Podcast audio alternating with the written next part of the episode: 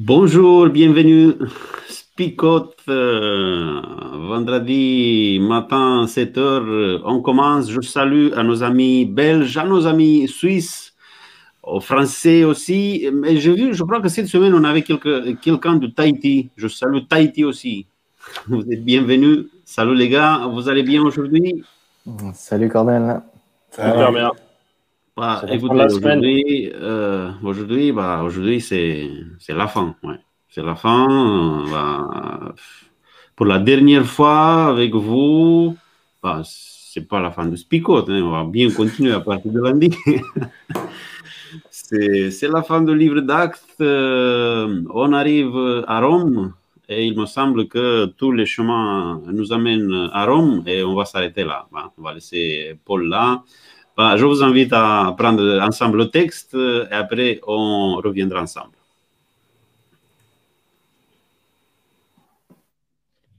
Trois jours plus tard, Paul invite les notables juifs de Rome à venir chez lui. Quand ils sont réunis, il leur dit Frères, je n'ai rien fait contre notre peuple, ni contre les coutumes de nos ancêtres. Pourtant, on m'a arrêté à Jérusalem et on m'a livré aux Romains. Ceux-ci m'ont interrogé et ils voulaient me libérer. En effet, ils n'avaient pas trouvé de raison pour me condamner à mort. Mais les chefs juifs n'étaient pas d'accord, et j'ai été obligé de faire appel à l'empereur romain. Pourtant, je ne veux pas accuser mon peuple. Voilà pourquoi j'ai demandé à vous voir et à parler avec vous.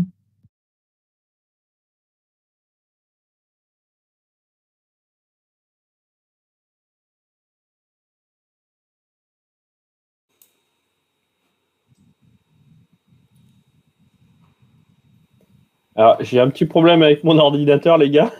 Il bug euh, là juste à l'instant. Bah, c'est la fin, Alors, en fait, c'est à l'image du texte. En fait, ça se finit en queue de poisson. Voilà. Hein. Et pour un chrétien, ça a du sens. Hein. bon, alors désolé, je ne sais pas c'était pas prévu, mais c'est comme ça, oui. C'est vrai que le livre d'actes se termine un peu comme ça. on a encore un peu de texte, mais on ne sait pas quoi faire avec ce qui reste. c'est un peu ça. Bon, c'est le final. Euh, ça vous parle, euh, le final? Vous aimez bien le final d'actes, euh, les amis Ça vous parle? Mais Justement, la chute n'a pas été travaillée. Et, et moi, ça m'embête un petit peu quand même dans cette histoire. Parce que déjà, ça fait euh, au moins 10 chapitres, sauf erreur, qu'on nous dit il va aller à Rome pour voir l'empereur, il va discuter avec l'empereur, il va être jugé par l'empereur. Il arrive à Rome et vous, vous avez vu l'empereur, vous, dans ce texte de, Acte 28 Et eh ben moi, non.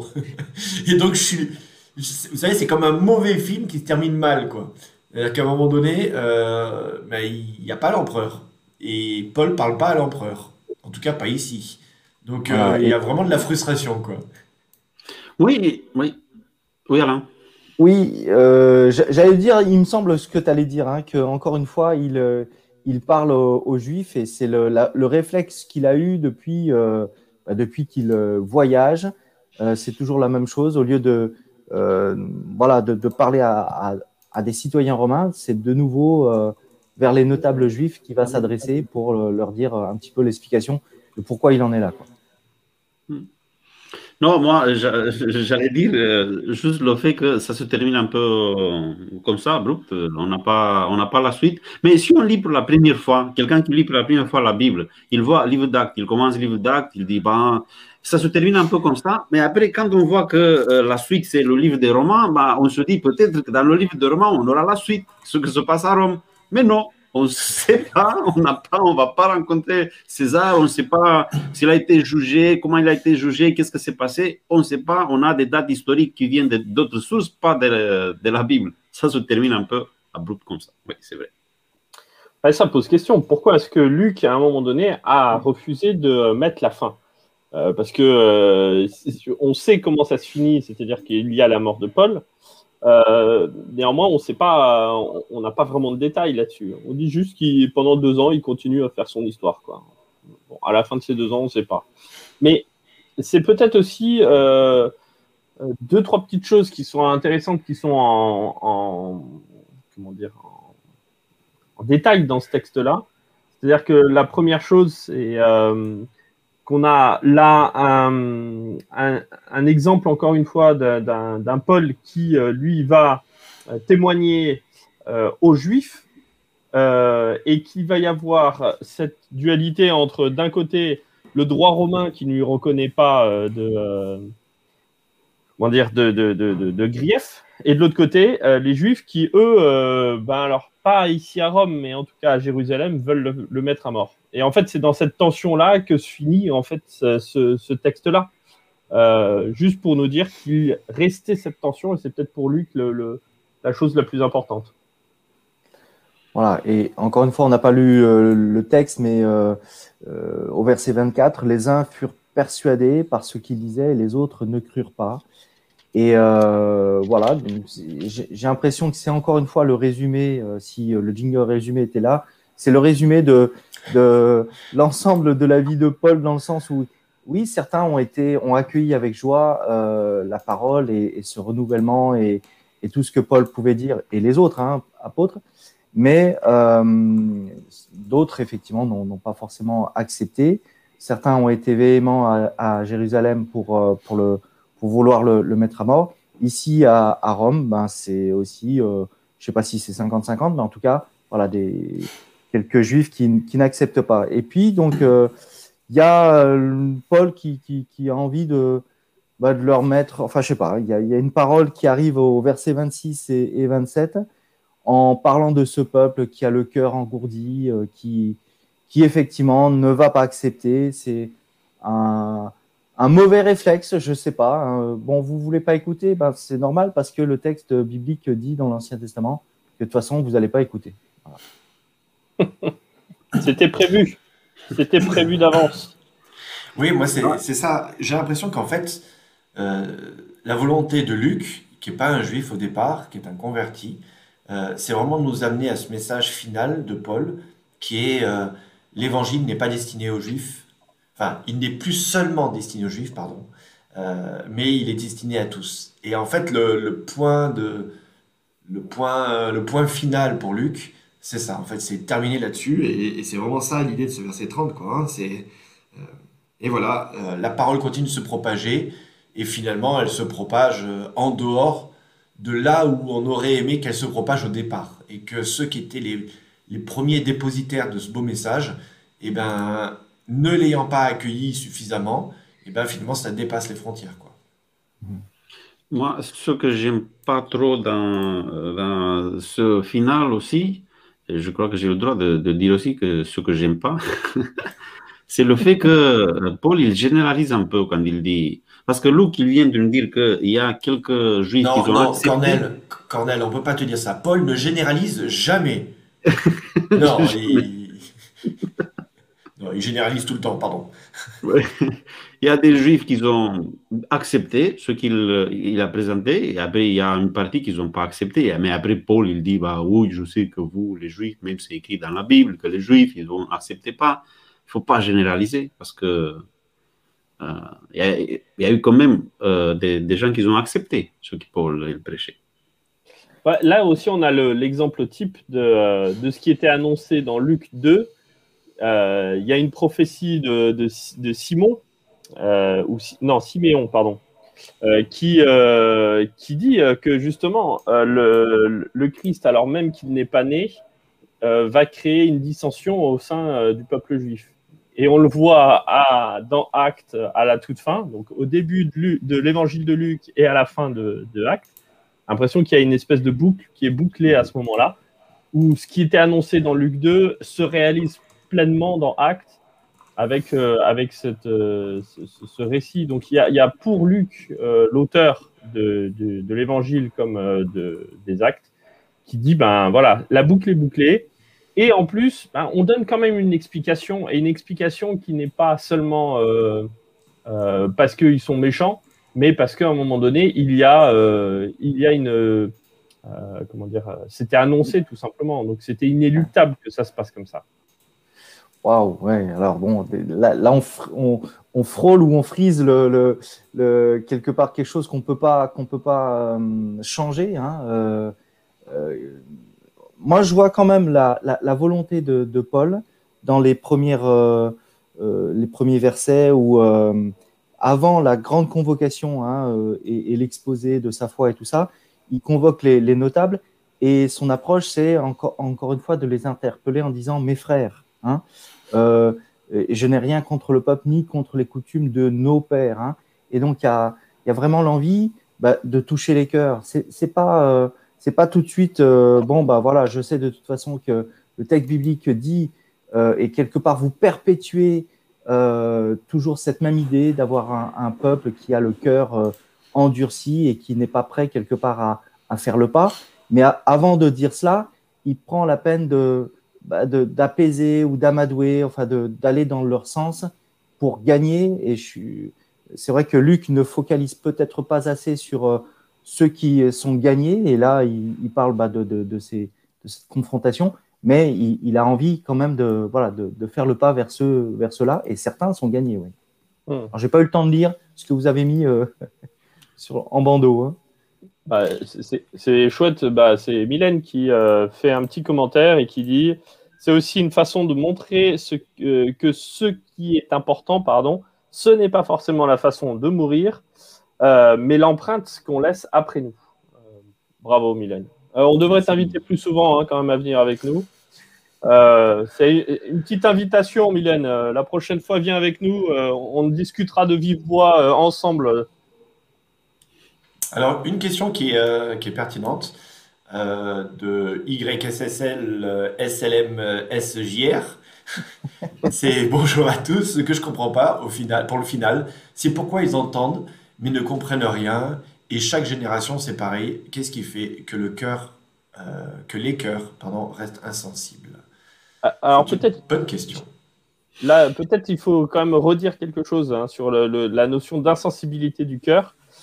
Euh, dans la dans l'anthropologie, euh, dans la manière de voir euh, les organes par euh, les euh, juifs, le cœur c'est pas le lieu des sentiments et des émotions, c'est le lieu de la réflexion. Et dans le grec ici, ce qui est proposé, c'est que le cœur s'alourdit, c'est-à-dire qu'il est devenu gras. et quand on est gras, c'est pas qu'on est gros, hein, je, je parle pas de l'obésité là, mais le fait que c'est gras, c'est que ça ça arrive pas à bien réfléchir, quoi. Euh, et donc, la, question, elle n'est pas tant d'une insensibilité du cœur euh, comme une émotion qui serait euh, mal, mal placée ou dure, mais qui est une, incapacité à, raisonner correctement. Ça, je pense que c'est important parce que l'anthropologie juive n'est pas la même que celle que nous avons, nous, en tant qu'Européens contemporains. Mais la, question, je trouve qu'elle est, elle est aussi sur le fait de, euh, de se dire, mais comment se fait-il qu'avec autant d'évidence, avec une démonstration comme Paul, ben, quelque part, il est qu'une partie de son auditoire qui accepte ça? C'est-à-dire que là, il y a des gens, il rencontre certains juifs à Rome qui acceptent son discours, qui acceptent de changer, mais partout ailleurs en fait. Hein, et il y en a qui se braquent. Moi, peut-être un élément de réponse, j'ai envie de dire, c'est est-ce qu'à un moment donné, notre foi, elle est en recherche? Où elle est, alors c'est ce que tu disais un petit peu peut-être Flo sur le côté euh, gras euh, englué quelque part, où est-ce qu'elle est, on s'est tellement euh, habitué à une religion plus qu'à une foi qui nous invite au changement et au déplacement quelque part. Et, j'ai envie de dire, ceux qui bloquent peut-être ce message de l'apôtre Paul, ben c'est peut-être parce que le message de l'apôtre Paul invite à un changement, à un renouvellement, à un rafraîchissement. Et en fait, une partie des gens ne veulent pas de ce rafraîchissement. Ils sont bien dans leurs habitudes, ils sont bien dans leur tradition. Euh, je prends un exemple qui est complètement au hasard, les gars. Ça, ça ne nous arrive jamais dans les églises. Mais euh, quand on veut changer l'horaire du culte le sabbat matin, quoi. Euh, voilà, alors le culte, il commence à 9h15. Hein, il y a le quart d'heure de chant, y a 9h30, on commence l'école du sabbat. Et puis quand on dit, tiens, et pourquoi on commencerait pas tout d'un coup à 10h Ah, lever le bouclier, ah non, ça y est, on commence à rester au lit le samedi matin. c'est quoi ce délitement de la foi?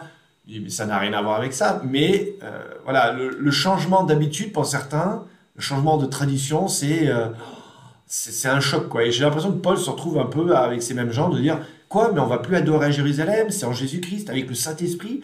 Euh, non non, euh, t'es en train de déliter notre foi, t'es en train de tout détruire. Il y a cette confusion entre changer notre tradition, notre religion, notre religiosité, et changer le cœur de notre foi. C'est pas la même chose que Paul dit, mais eux, ils peuvent pas comprendre. Quoi. Moi, j'aime bien ta comparaison entre changer l'heure du culte et changer carrément la façon de d'adorer complètement. Il y a un gouffre quand même entre les deux. Mais, oui, j'exagère le trait, mais c'est un peu l'idée, quoi. Oh, tu m'as compris. Ah, mais complètement. Et je te rejoins euh, là euh, euh, sur ce que tu dis, c'est-à-dire que il y, a, il n'y a plus d'ouverture d'esprit. Et c'est pour ça que je parlais du cœur comme étant le lieu de la réflexion.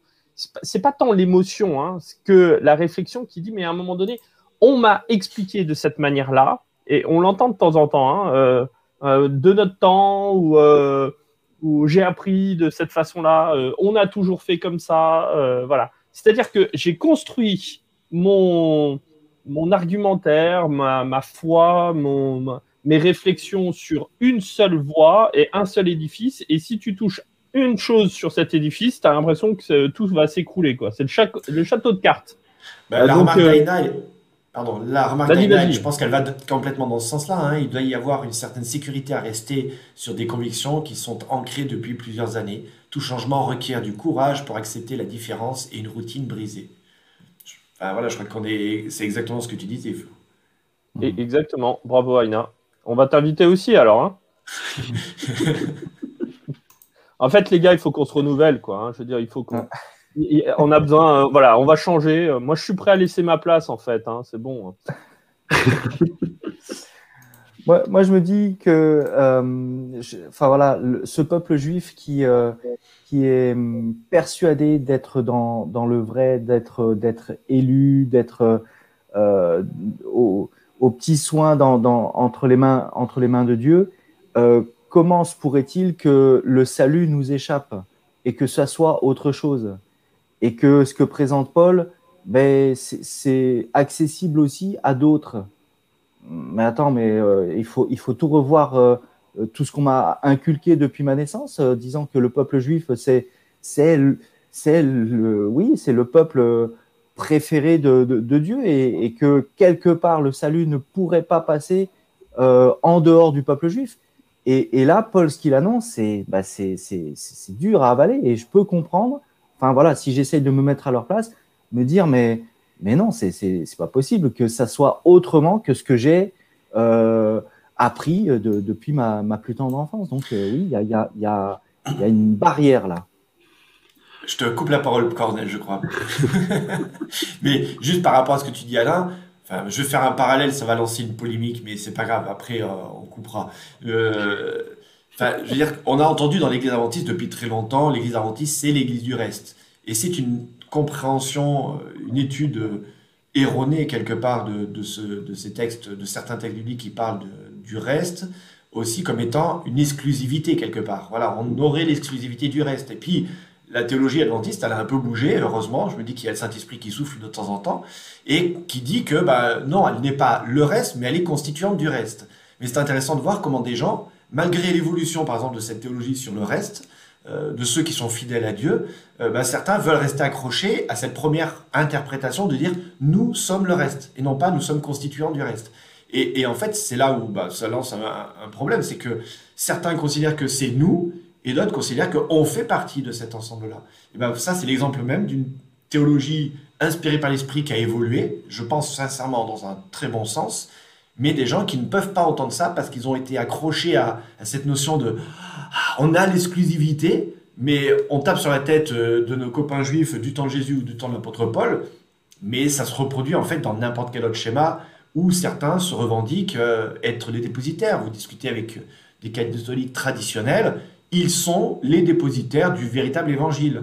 Euh, non, les orthodoxes, ils ont rien compris, les protestants encore moins mais c'est pas ce que pense la majorité, la majorité par exemple des catholiques. C'est voilà, il y a toujours en fait ce, mouvement de nous sommes, nous sommes meilleurs et nous avons le, la bonne identité quelque part. Le problème c'est pas d'être meilleur, c'est d'écraser les autres. Vas-y, euh, Cornel, avant que je te recoupe la parole. Non, euh, j'ai peur d'un résumé, c'est ça. Ah, il va pas tarder à arriver, mais on te laisse le. Vas-y. Non, ce, que les, les Juifs, ils n'ont pas compris, Et je crois qu'on a le même problème aujourd'hui, c'est le dynamisme du salut. Le salut, il est dynamique, il n'est pas. On va rentrer dans un état et on va rester dans ce état-là jusqu'à la fin. C'est dynamique. Ils ont euh, tous les moyens pédagogiques que Dieu il a utilisés pour les, les faire apprendre le, salut, le temple, les, le euh, les sacrifices, tous ces, ces, moyens que Dieu il a utilisés avec le peuple juif. Bah, ils ont resté juste là. Ils se dit, bah, c'est ça, on n'a pas, on n'a plus besoin de, quelque chose d'autre, on va juste euh, rester là. Et peut-être que c'est aujourd'hui, c'est un peu la même chose avec ceux qui disent bah, j'ai reçu, s'il s'agit de l'adventisme, l'évangile comme ça, et ça fait, je ne sais pas, 20, euh, 40 ans arrière, bah, il faut rester accroché à ça, bah, sinon après on va se perdre. Bah, il faut avancer.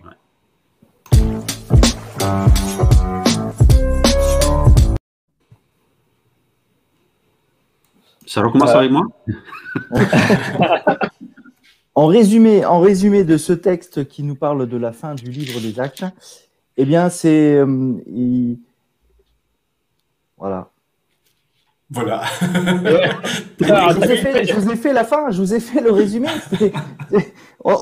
ça se termine en queue de poisson, donc euh, voilà, c'est, on, commence à parler. Et on, a, on finit. Voilà. c'est frustrant à chaque fois, j'ai l'impression que le micro a coupé, là, qu'il y a un problème technique. Arrête de faire ça, là, c'est déstabilisant.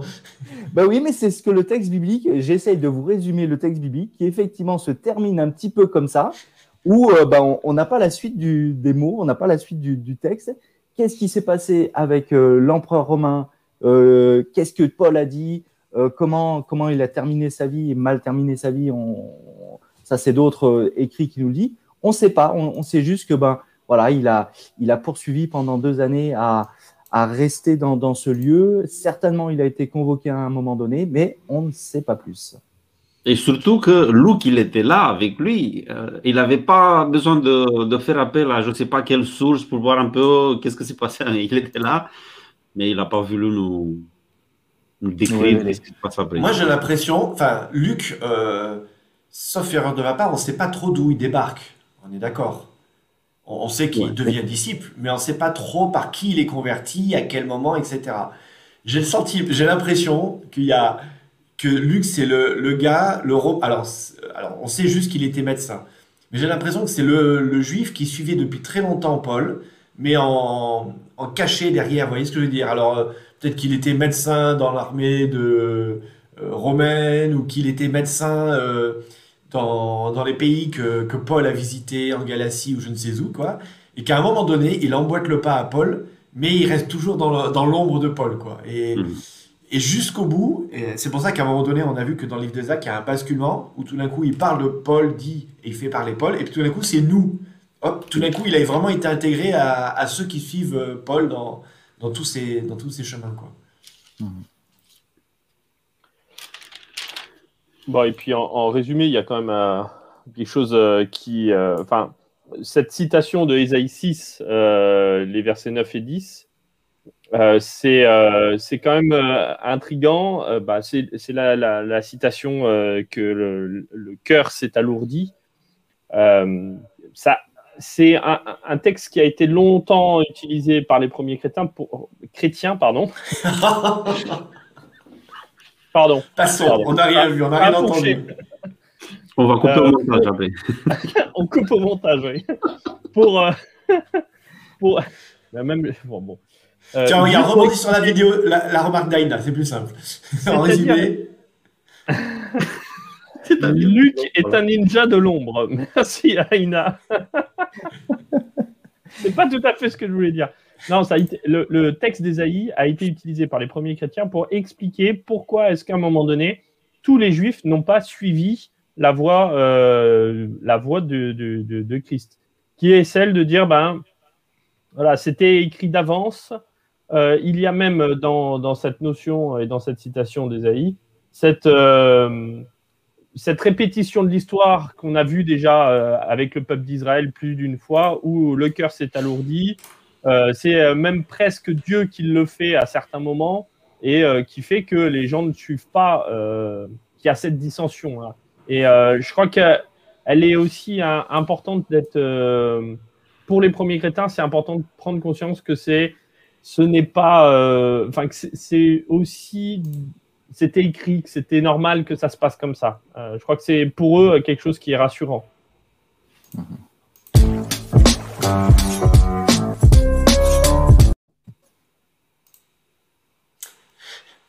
apparemment, il y a un film qui vient de sortir sur Netflix, hein, si j'ai bien compris, euh, où c'est l'histoire de Luc le Grec, c'est ça? Ouais. Je- Non, mais nous, on regarde pas Netflix. Hein. Oui, c'est vrai. Donc, euh, le film, c'est Paul, apôtre du Christ. Bon, on regardera ça ce week-end, hein, si on a un petit moment. Euh, Pas ton compte euh, je vais vous donner mes codes après pour si vous voulez vous connecter, euh, si vous n'avez pas d'abonnement. Euh, et ben voilà, Qu'est-ce qu'on en retire? Oui. Voilà, moi je, reviens sur cet aspect-là, où on nous parle dans ce texte d'Ésaïe de l'intelligence, la problème, problématique d'intelligence à comprendre. Pour moi, euh, c'est pas que les Juifs sont pas intelligents, ça n'a rien à voir avec l'intelligence au sens de euh, ils comprennent pas, ou ils sont bornés, ou ils sont euh, euh, un peu, ce ne sont pas des idiots. Non, ce n'est pas une question d'idiotie. C'est une question de, de capacité à se questionner, en fait. Et c'est là le manque d'intelligence. C'est quand on n'est plus capable de se poser des questions.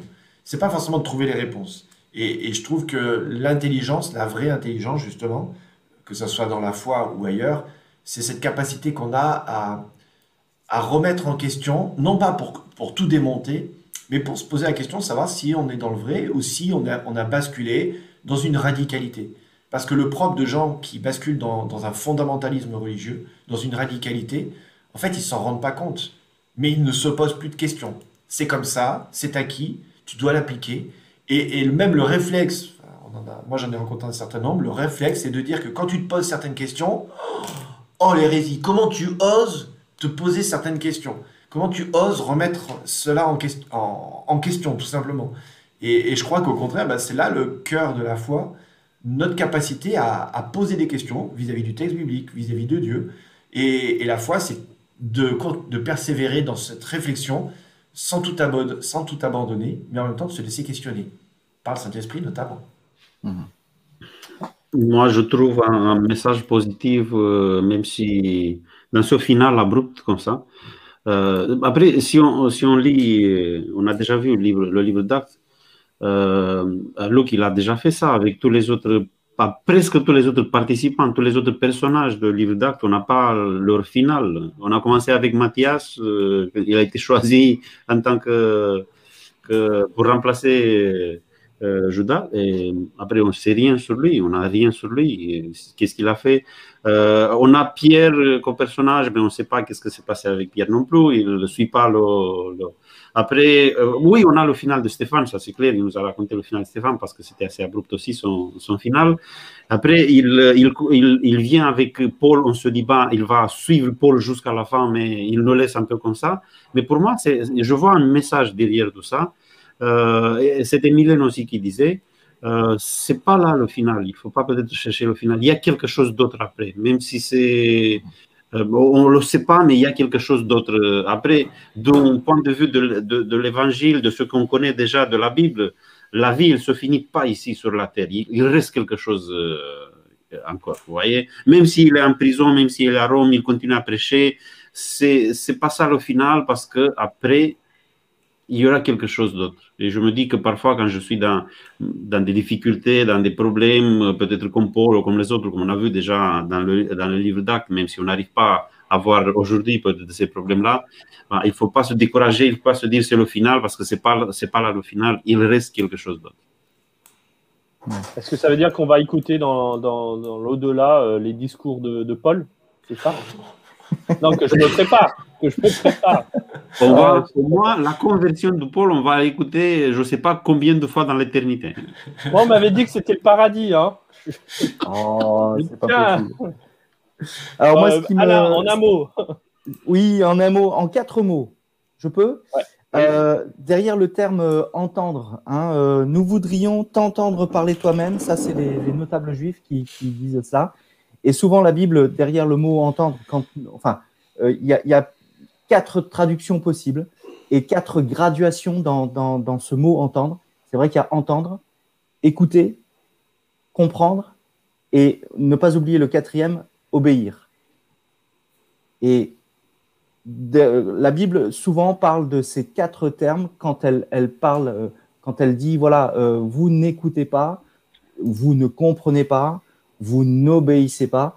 Et, quelque part, voilà, je suis interpellé dans, le sens où les Juifs bah, sont restés peut-être au stade de on veut bien t'entendre, t'écouter un petit peu, mais alors comprendre, on ne veut pas, et obéir encore moins. Voilà. Et ça, ça m'interpelle aussi sur ma propre vie.